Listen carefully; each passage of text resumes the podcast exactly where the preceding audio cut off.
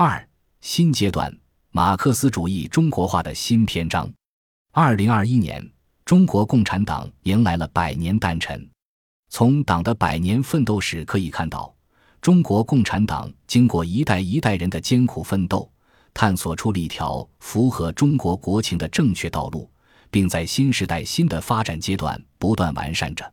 我们不但要从党的百年奋斗史中认识中国特色社会主义道路，也要从中华民族五千多年历史文化的广阔视野中把握这条道路。习近平曾于二零一四年强调：观察和认识中国历史和现实都要看，物质和精神也都要看。历史是现实的根源，任何一个国家的今天都来自昨天。只有了解一个国家从哪里来。才能弄懂这个国家今天怎么会是这样，而不是那样，也才能搞清楚这个国家未来会往哪里去和不会往哪里去。对中国特色社会主义道路的理解，也需要这样来加以把握。中国特色社会主义不是从天上掉下来的，它植根于中华文化沃土，反映中国人民意愿，适应时代发展进步要求，是在改革开放四十多年的伟大实践中得来的。是在新中国成立七十多年的持续探索中得来的。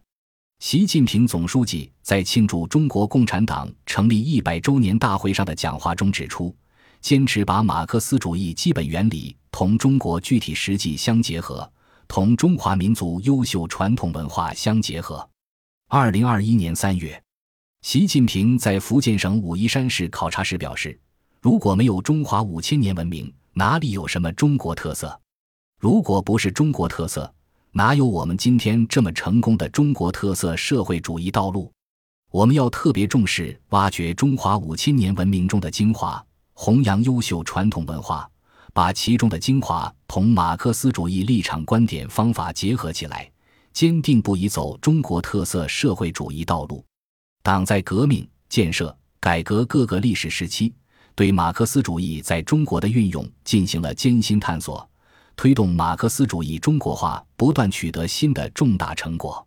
中国共产党在百年奋斗中，在破解不同时代课题的过程中，不断推进马克思主义创新发展，不断赋予马克思主义鲜明的中国特色、时代特色。